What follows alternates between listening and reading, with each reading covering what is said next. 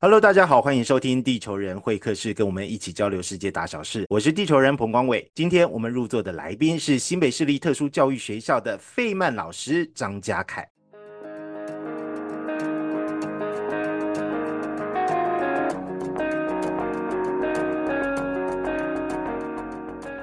最近有几部韩剧。是非常热门，像是我们的蓝调时光，还有非常律师语音无这些韩剧之所以会引发话题哦，除了是剧情好看之外啊，里面其实都有共同点，身心障碍的这个角色。像我们蓝调时光里面是唐氏症的艺术家，那非常律师语音无这个主角呢，他本身就是自闭症，所以我们今天地球人会客室就想来聊一聊。特殊教育这个领域哦，那很多人知道地球人是记者嘛，但其实我大学是特教系毕业之后才转去念了新闻所，这样子就变成了特殊教育的逃兵。不过没关系，我们今天的来宾是非常专业的特教老师，而且是我张师大特教系的学弟嘉凯哦。那我们先请嘉凯来自我介绍一下好不好？好，大家好，我是一位特教老师，就光伟学长讲的这样。那我现在呢是在新北市立新北特殊教育学校服务，然后我服务。的对象都是具有智能障碍，然后再兼具其他障碍的类别的孩子，然后都是比较重度、及重度的小孩这样。那我服务的年资已经十五年，那我之前也有就是获奖的记录。对，那我平常就是一个很喜欢艺术的人，所以我的教学都会把很多艺术的元素融入我的教学活动中。然后现在我就是想要就用我自己的力量想办法推广，那不是特教艺术的部分，希望艺术这些的事情可以。让一般社会大众或者是普通教育的领域，也可以跟特教啊，或对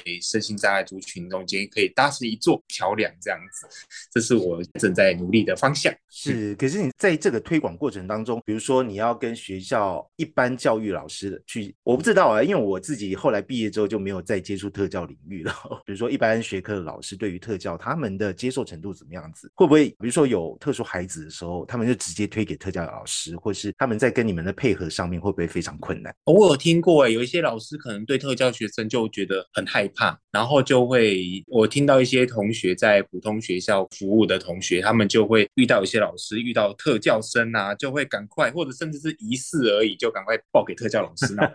是，呃，通常要正式进到特教班或者是特殊教育学校，都是要有一个鉴定的过程嘛。你有遇过或是有听过一般老师认为他是特教学生，结果送给特教老师之后鉴定。出来，他根本不是特教学生，或是不符合资格这种状况。听说有这样的状况啊，毕竟就是有很多孩子是临界的，就是他只是快要接近那样特教的状况，那可能在班上跟不太上啊，或者是有一些比较你没有办法跟大家融入的一些行为问题这样子。然后在普通班的老师就会觉得说，嗯，这个可能是疑似生了，我就要来报了这样子。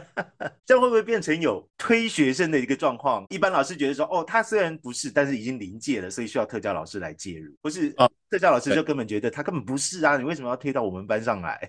对对对，会这样的状况。不过这时候是发生在普通学校有资源班或者是有特教组的学校，这样会比较多这个状况。这样是是，所以嘉凯，你其实是在特殊教育学校。刚刚你有说到，就是特教学校通常都是会收比较重度的学生哦。那你自己当初为什么会选特教学校？还是你没有考虑过普通学校吗？我在实习的时候是在普通学校的特教班。然后也有去资源班实习过，那时候就有觉得说，在普通学校里面的特教班，感觉就会像是比较边缘一点这样子。那一些资源呢，就是会。分配感觉就没有那么样的均衡，因为我服务的那一间学校算是大校，它的特教组下面也同时有资优班也有资源班，所以有那个支付优异呀，有那个特殊才能像音乐班啊，然后还一般学科的资优班的班级，还有体育班这样，也也有那个。以智能障碍学生为主的特教班这样，那我是在特教班实习，可是却因为我们都是特教老师嘛，就会常常被叫去帮忙自优班的事情这样子。那我们做了很多的方案什么的，都是最后被学校拿来做广告啦，投资很多资源的，都是一些跟自优班相关的东西这样子。做自优也很有趣，但是那时候就觉得说，我希望多花一点心思在帮助身心障碍的学生这个样子。那所以。我在考试的时候，我就想说，我也要考特教学校这样。我觉得特教学校，因为整间学校资源都是在帮助身心障碍的这一个区块，这样，那应该会比我在服务在实习的那段时间，嗯，感受到的学到更多东西，然后可以帮助到更多的身心障碍学生，这样。其实我最近在看脸书的时候啊，为什么会想到要请嘉凯来地球人会客室来聊一聊？是因为嘉凯他自己。成立了一个脸书粉丝专业，叫做费曼老师。费是废弃的费，曼是缓慢的慢。我就非常好奇，为什么嘉凯会取这样的名字，然后为什么要自称为费曼老师？哦。因为哦，我觉得其实我自己是一个动作很慢的人，然后就是这是从小到大就是一个特质，这样那常常被人家吹吹久了，就会对自己其实没什么信心。可是在我开始做特教工作之后啊，然后陪伴这些身心障碍孩子们一起成长，我就开始思考很多，就会发现说，我们现代人好像都有一种是会担心事情做得不够多，做得不够好，然后最后就会跟不上大家的一种焦虑感这样子。然后我在这种氛围里。面又陪这一群孩子，这群孩子就是出生就注定一辈子可能就是永远跟不上人家。我们总是会设计很多的教学目标，希望他们能够达成，然后最终目标也是希望他终究可以跟上这个社会的脚步，可以自己去自力更生这样。但是我就会在思考说，那些目标真的适合他们吗？他们天生就是带着这一些。不同的特质来到这个世界上，是不是本来就有它的意义存在？可是我们为了希望它可以跟上大家，跟上脚步，跟大家一样快，跟大家做的一样好，然后就把所有的心思都花在这些，把它训练的跟大家一样。那他一些原本不一样的特质，就慢慢就见了或者被压抑下来。我在思考这样子是对的吗？这样子是好的吗？我自己在念书的时候，我有读到一个人本取向智商技术里面呢，就有提到说，他们取向是希望让生命可以。可以长出原本应该有的样子。每一个生命都有自己独特的形态，这样我就非常喜欢这个概念。我们是不是都在忙着跟着上别人，然后就忘记自己本来应该有的样子呢？对不对？他想了“费曼”这个词，然后希望来推广费曼精神，费一点啊，慢一点啊，不要追求效率，然后多花一点时间跟自己相处，这样子认识自己原本应该有的样子。我想说，我们的教育应该不是把每个人都塑造成一模一样的样板，而是让每个生命都应。该有长出自己的样子，就像我们特教常常都用园丁这个比喻来是我们这个特教工作这样。那如果特教老师是一个好园丁，一个好的园丁应该就是让该红的花就尽量红，该绿的叶就尽量绿，该高大的树就让它尽情的高大，而不是让所有的叶子、所有的花草都一样的颜色跟一样的高度。就我觉得我们在我们大自然的生态系统里面，我们也知道生物多样性是一个不生态环境健康程度，社会的。健康程度呢？我也觉得说，人类社会里面，如果多样性的存在，也会是一个社会健康成熟的指标。唯有就是稍微不要那么样费一点、慢一点，不要想要就是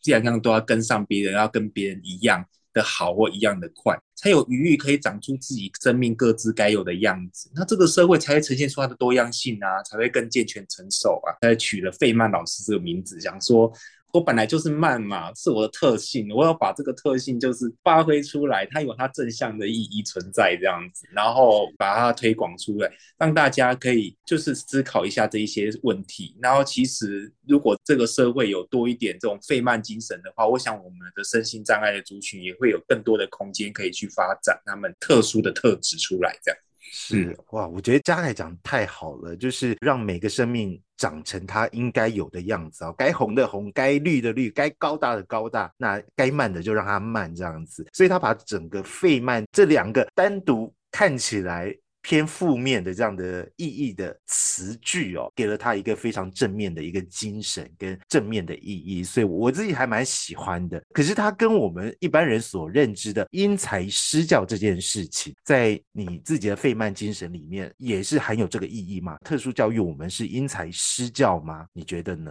在做我特教工作的时候，我会一开始我当然就是我没想说我们要因材施教，然后所以特教本来就是一个很讲求个别化的一种。教育，然后要看这每一个孩子的不同的障碍程度啊，然后以及状况。自闭症有自闭症的教学方式，智能障碍有智能障碍特殊的课程设计方法，这样子都有不同的方法。这个就是我们特教里面在讲的因材施教。可是哦，我在。佛经里面读到一个概念，我又更喜欢。法华经里面有一个比喻，就是说释迦牟尼佛在一次的讲经的过程当中，他讲了一个比喻，说他的佛法其实就像天上的。云朵带来的那个大雨一样，它一阵雨下下来，只下一种雨，同样一种雨，但是它却可以让地上不同的植物长出它该有的样子，同时都可以得到一样的滋润，所以草会绿，树会长。它这是它们长出的形状虽然不一样，但是它们得到滋养的源头都是一模一样的鱼这样子。那我就好喜欢这个概念哦，我就觉得说，嗯，教育有没有办法做到说，我就是用一样东西，可以让每一个孩子或者每一种特质的生命都可以长出他们自己该有的样子，得到一样的滋润。我就慢慢的发现。其实，在个别化的背后，应该可以找到一个更大的东西，可以去涵括这个个别化的精神。后来，我就找到艺术这件事情，我发现艺术它是一个非常有弹性啊，非常广泛的一个东西，而且对艺术啊，或者是对美感的追求，这种东西本来就是人的人性，或者是人的那种天生的一种本能，这样子，在艺术里面，它可以很高神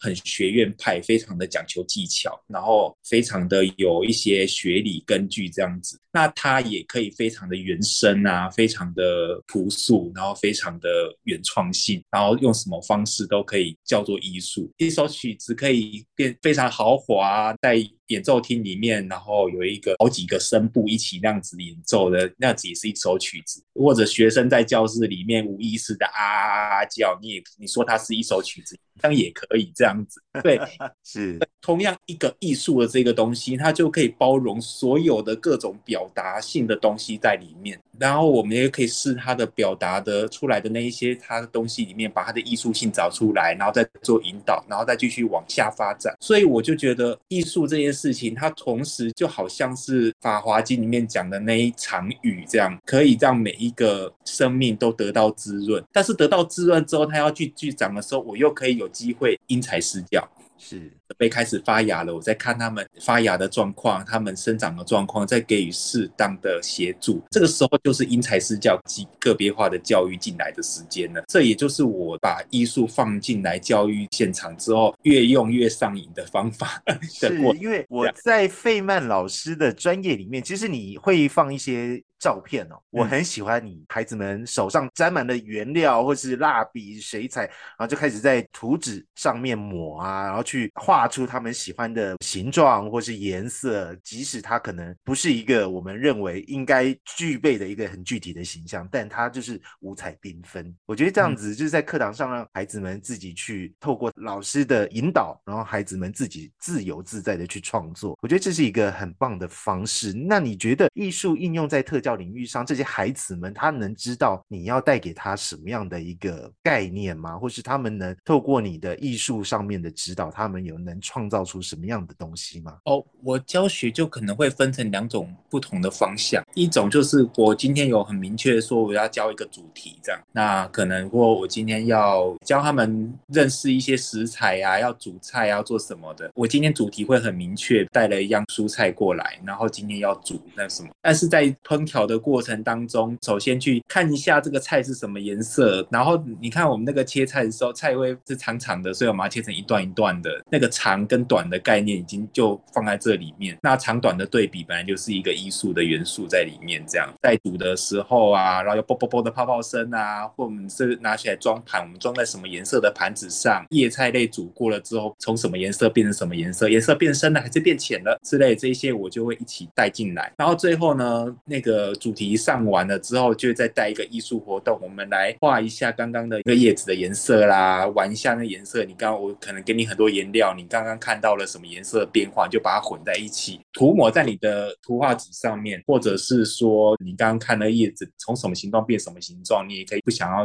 手沾颜料，用铅笔去画也可以。我会把主题再加一个艺术活动，把它这样子串起来，然后让他们除了在学习的过程当中，他学到那个主题以外，他也可以用一个不一样的、比较有审美的或美感的那种眼光去看这个世界、这个生活上的一些事情。这样子，有时候候有些课程可能就是主题性可以不用那么明显，或者是说学生的能力真的是比较障碍程度比较重，没有办法就是上这种主题性课程，他们也听不懂。那我就直接带艺术活动，看他们要怎么发展，他们怎么玩，然后我再继续加一点东西进去。我可可以举一个例，像是我之前就有带过一个孩子，他固定都坐在那个椅子上面，然后旁边会有一些东西把他挡住，因为当他情绪起来的时候，会突然可能冲起来，就往旁边看得到的人身上就用力的捏下去，这就是往人家身上捶下去。平常没事的时候，他就是坐在那里两眼空洞，然后跟流口水这样。如果拿任何教材给他，也是就是用捏的、用揉的把它揉完，然后再丢掉这样。所以这孩子根本几乎没有口语啊，然后也不知道他到底看得到、听不到还是怎样，因为他都没有什么反应。平常上课真的也不知道教他一些比较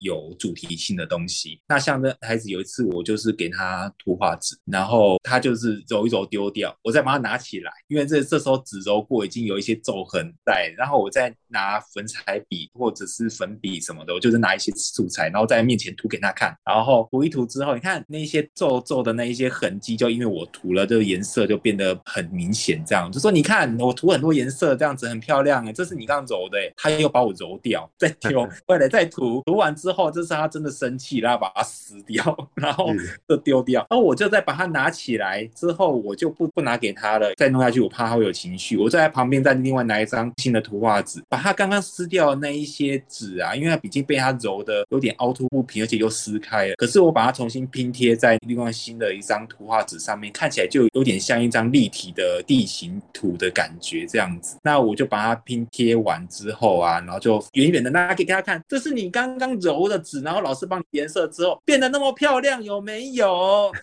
他眼睛就这样子一直看着我，流着口水这样看着我，但是我就是要一直让他看，你看你做了一件事情这样子，我就是想要让他知道说，你上课就是好像大部分都是别人在照顾你啊，然后被限制说只能坐在那，不要去欺负其他同学，不要发脾气就好。但其实你可以做一些让这个世界更美的事情，这样子，然后老师帮你做到了，这样帮。能力做到了，你看这样子，然后他的这一个作品，我还帮他投稿笑看，因为他没有办法表达他到底情绪啊怎么样，但是我不管他有没有任何回馈，我现在就是做给他看，然后我就相信至少他眼睛有看到了这一样东西了，或许在我们。无法察觉的地方，也说不定就在他内在产生了一点点小小的变化，也说不定。这样是啊，我觉得这个故事实在是太感人，然后也是非常有趣哦。因为特教老师有时候真的，当你得不到回馈的时候，你就只能自己去想说：好，我来帮他做这件事情，我给他看到了，去假设他应该知道我们在为他做这些什么事情哦。尤其是多重障碍又是重度的孩子哦，他没有办法给你及时回馈，所以有时候那。这种特教老师的成就感，他可能也不是这么快就可以马上得到的。但是毕竟是工作嘛，毕竟是我们在教学上，还是会希望有一些成就感。那特教老师的成就感会来自于哪里呢？你可以告诉我们一些你自己在这几年的经验里面，有没有感受到非常感动的事情？然后学生有给你任何回馈，让你觉得哇，我的教学是值得的这样子？真的，在教这些重度的身心障碍的孩子，真的是没有办法期待说什。什么教师节可以收到卡片啊，或者或者是说甚至毕业之后啊，邀老师同学会干嘛的那种成就，呃，不可能期待这种事情这样子。我们只能就是从一些很细微的地方去找到自己给自己一些正向的肯定，这样说对我做对了这样子。那这些地方有时候看到就是小孩原本从可能上课是面无表情的在上，后来发现他会有一些，当你出现在他面前，来到教室的时候，看到他看着你的表情是开心的或者是期待。的时候，然后就会大概知道说，哎，我做的方向是对的喽，这样子，这孩子已经因为我产生一些改变了，这样子，看到小孩的笑容变多啦，上课开心呐，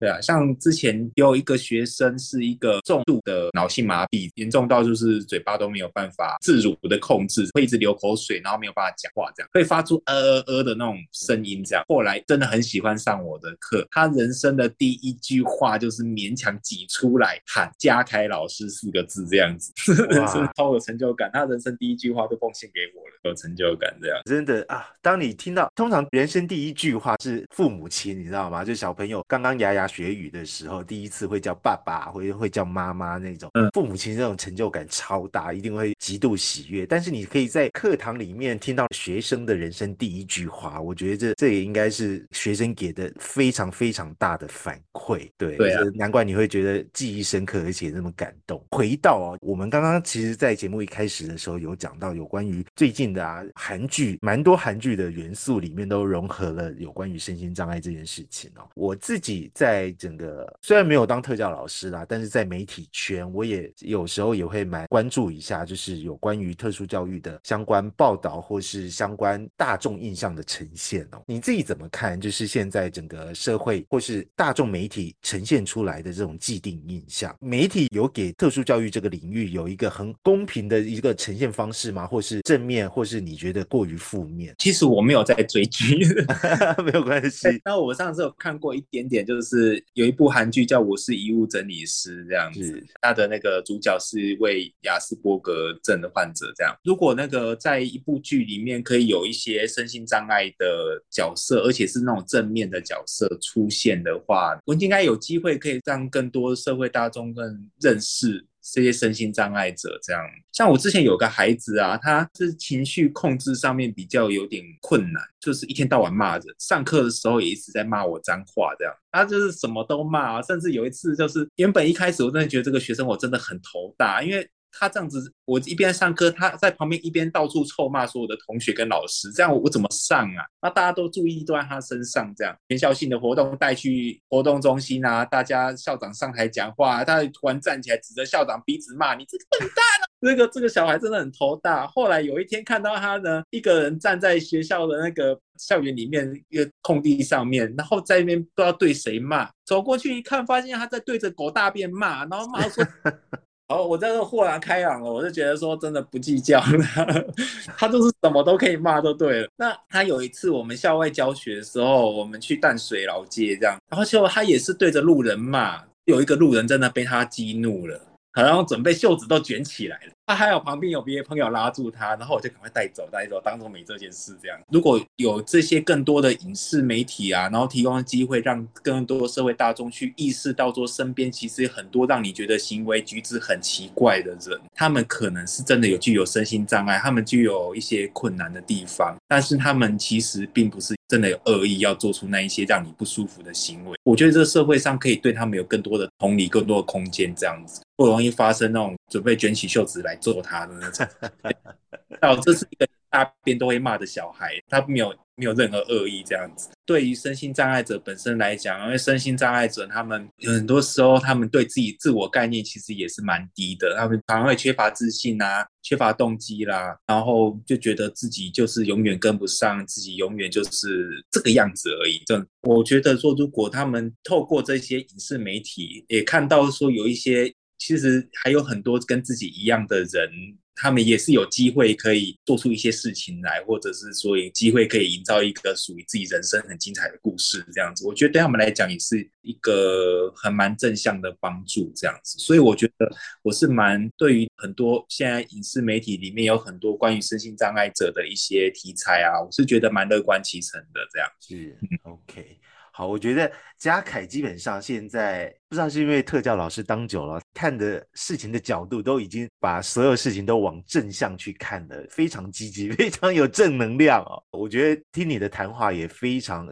就是充满了这种很温暖的这种音调啊，或是这种非常温暖的这种让人觉得这什么事情都可以往正向发展的这种感觉。我自己在特教系的四年里面啊，学到最重要的一件事情，就是要有同理心这件事情。不管是哪一个领域，甚至包括资优，我没有去大五实习，但是我们上资优课的时候，如果选资优这一组的话，最后还是会有一些资优实习哦。我自己在去资优实习的时候，我都会觉得这些孩子应该都比我聪明，我要怎么去教他们？对，所以我就是有时候在实习、在教学的时候，就会想着要用他们的角度来去设计教案或者设计课程，就是说，如果以他们的角度，他们会想要学什么？那当然，那只是实习啦。你们实际在第一线的教学上面教了这么久，我相信你应该会更有感的。在同理心这件事情上面，你会不会觉得外界的人，非跟特殊教育领域无关的这些一般人哦，会不会在同理心上面是比较缺乏的，或是说，现在在外界的普遍对于特殊孩子的刻板印象还在，会觉得哦，我的孩子不要跟这些学生当同学，或是说，即使是在普通学校里面，普通班有一两个资源班的学生或是特教学生，你有没有听过家长就是会很想要他去到特。教班去，然后不要让自己的孩子跟这些孩子同一班，这种比较没有的状况之下的一些比较让人难过的事情，你有听说过吗？对，有诶，有诶，但是就是家长总是会希望保护自己的孩子嘛，那我们也可以理解，就是因为有一些身心障碍的孩子，他的行为问题是蛮吓人的，嗯，对，比较轻微的可能就是像是。骂骂人啊，或者讲个脏话这样子，无法控制。但是可能有一些是情绪，可能自己都没有办法控制好，不小心会有一些攻击的行为啊。对于被攻击的孩子的那些家长，当然会觉得说，为什么我的小孩就要承受这一些风险？他们当然会出于保护的心态，会希望说，这些身心障碍的孩子可不可以自己去念特教班就好了？为什么一定要在这里去影响我的孩子，这样影响我的学习权益啊，或甚至是让我孩子可能有受伤的风险？那我觉得这都是比较困难的。地方就是因为我们现在我们的教育就是就是希望说，为了能够让身心障碍者跟一般社会大众未来可以更融合在一起，一般社会大众可以接受社会上有这一些障碍者，可以提早认识他们，然后身心障碍者也可以提早就去融入社会，这样。所以在教育阶段里面，就尽在推行回归主流跟融合教育的事情。只要有机会的话，尽量都安排在普通班里面，是真的没有办法才抽出来到资源班或者是安置。在特教班或特教学校，所以才会有越来越多的特教的孩子是安排在普通班里面。那当然，这样的摩擦就会越来越多。那我觉得这个都是真的很需要，对于那个代班的导师来讲，是一个非常大的考验。这样，我之前在参与一些教师会的工作的时候，就会听到一些普通班的老师在抱怨这些事情。他觉得说，整个教育现场是要求我要去拼这个班级的升学率，拼这个班级的那个成绩，我我的进度要赶。可是你要安排这些特教生在我这里，那我又要配合他调整我的上课的进度，或者是说我上课的进度会因为要处理他的事情，然后整个被 delay 到这样子，他会觉得很困扰。他到底是要为了这一两个，然后整个班级的那个进度啊，或者是说什么考试的一些难易度都要都要配合他去做调整，还是说其实他应该自己要想办法配合我们，我不应该再花时间在他身上，都会有这种两种不同的极端的处理方法。这样，不管是哪一种方法。一定会有另外一边会觉得说不满意呀，我的权益被牺牲了。这个问题到现在每一个教育现场都还是随时随地都可以看到，然后也都是很难去解决的问题。就会不会根本就是无解啊？反正就是，唉，说难听一点，就是还是得为自己的或者是自己的孩子来着想嘛。就你们作为老师或是学校里面的一些领导阶层，像是主任啊、校长啊这些东西，对他们来讲是不是也是非常困扰的事？几乎没有解决的方式嘛，最后就只能还是各做各的，或是。冲突就让它一直出现这样子。对，我觉得这个问题就是还是要回归到我们台湾的教育，就是还是升学导向啊，考试这件事情还是把它放得很重要这样子。台湾的特教啊，常常在讲融合教育，甚至在特教学校或特教班的评鉴里面，都会把融合教育这件事情放在评鉴指标里面，就问你说你们特教学校有办了多少融合教育的事情这样子。但是我就觉得方向有点需要再调整，因为其实我觉得融合不是身心障碍者主动要求要。去跟普普教的。是不是应该是普通教育自己要想办法帮我们这些身心障碍者融合到你们的所谓的主流里面去这样子？是。但是因为补教又忙着他们自己的升学啦、考试，那根本没有那个弹性可以再放慢速度，就回到我的那个 费曼的，或者是不要那么要求那一些成绩的指标这样子，然后让身心障碍的孩子可以有机会跟得上。因为如果今天我们的普通教育的教学，它可能是不见得每次。次都是用考试，如果是用一些专案、专题实作，用一个小群组一起去完成一个专题来代替考试的成绩，这个小组里面是不是就可以有机会让身心障碍者进去，然后跟着普通的孩子一起互相合作，然后支持他一起去完成这件事情？那这样子就有那个弹性出现了，就有那个融合教育的机会。但是那要普通教育愿意调整啊，那普通教育还是没有办法调整，没有办法改变，就是成绩至上的思维的话，就我们特教的孩子就是再怎么样想要跟你融合，我们也融合不进去啊。对啊，真的真的。啊，偶尔就是今天他们断考完了，有一个下午的空堂，或者甚至有一个整天不用做事情，再过可能放暑假的前一两天，可以来特教学校参观一下啦，啊，入班协助啦，打扫啦，当个义工啦，这样子啊，再做融合教育，这样就觉得其实就很肤浅这样子。啊，真的，我觉得这就是第一线教育工作者的无奈哦，尤其是特教，特教真的就是想要融合，但是现在不融合的就是普通教育这一块，而且这两轨这样走，而且台湾的教改哦。从教改开始，就一直改，一直改。其实现在的整个升学方式，它也给了非常多元的管道了。说实在的，但是这些多元管道，你最后大家拼起来哦，还是得靠这些成绩，或是你得有一些某种成绩上的优势，你才能再让更多人去看到你成绩以外的东西，而不是先以成绩以外的东西来去展现这个人的特质哦。我觉得这是蛮可惜的。我刚刚又在浏览了一下你的粉丝专业，我我有跟你讲说，我非常非常喜欢你的那个。费曼毛虫，我真的很希望费曼毛虫有一天可以变成一个周边商品，或是它可以去在特殊教育上面可以做一些有意义的一种延伸。你可不可以帮我们介绍一下费曼毛虫？那时候我就想说，我想要替费曼精神找一只像是吉祥物之类的象征的动物这样子。那我后来就想到毛毛虫这个东西，因为我做的是跟教育有关、教育方面的工作嘛，总是希望说可以看到一些成长希望在里面。那我觉得毛毛虫。它就是一个未来，它可能有机会变成蝴蝶啦，或者是变成一只漂亮的鹅什么的，就觉得说，那毛毛虫这样子，好像是一个充满很多可能性的一种小动物，而且它又小又慢，它在大自然中真的是没有什么可以自己保护自己的措施哎，除了说有些毛毛虫可能怕会有毒这样子，它又又软又小，然后又慢，非常脆弱，被一压就被压死这样子。对对对，就真的好像是我们的学生一样。一样就是真的很脆弱这样子。但是你真的说让这个世界上所有的毛毛虫都消失嘛？那对这个生态又会失衡掉了。这样，他又扮演了一个很重要的角色。我觉得说那个他跟我们的特教的孩子，有某种程度上的那种特质上的契合度。这样，毛毛虫充满了很多未来的想象，然后又慢，然后好像也不像其他什么昆虫。这对我们这些外行人来讲，毛虫就可能像是一个健达出奇蛋，就是你打开来之后，它里面会有什么玩具，是一个 surprise，就是一个惊喜。那毛毛虫这。成蛹，然后羽化之后，在蛹打开之后，它可能变成一个什么样的美丽的蝴蝶？惊喜我们会不知道，对不对？所以，我们就希望这些我们的特教孩子在未来也有可以带给我们所有人一种惊喜。也许他们在成长之后会得到一些啊我们意想不到的一些能力啊，或是一些成就也不一定。因为我们的特教学生就是真的是就是那么特别嘛，他们就带着一些特别的特质来到这个世界上，这样我就觉得说，说不定怎么知道这一群族群当当中。从他们画中，就有时候会看到他们画的东西呀，就是真的不是常人可以模仿的出来或想象得到。他怎么会想到要这样子画？他或者会想到要要弄这个这个样子？好好，我们今天就非常谢谢嘉凯来我们地球人的会客室哦。那也非常谢谢各位的收听，那我们下一次再见喽，拜拜。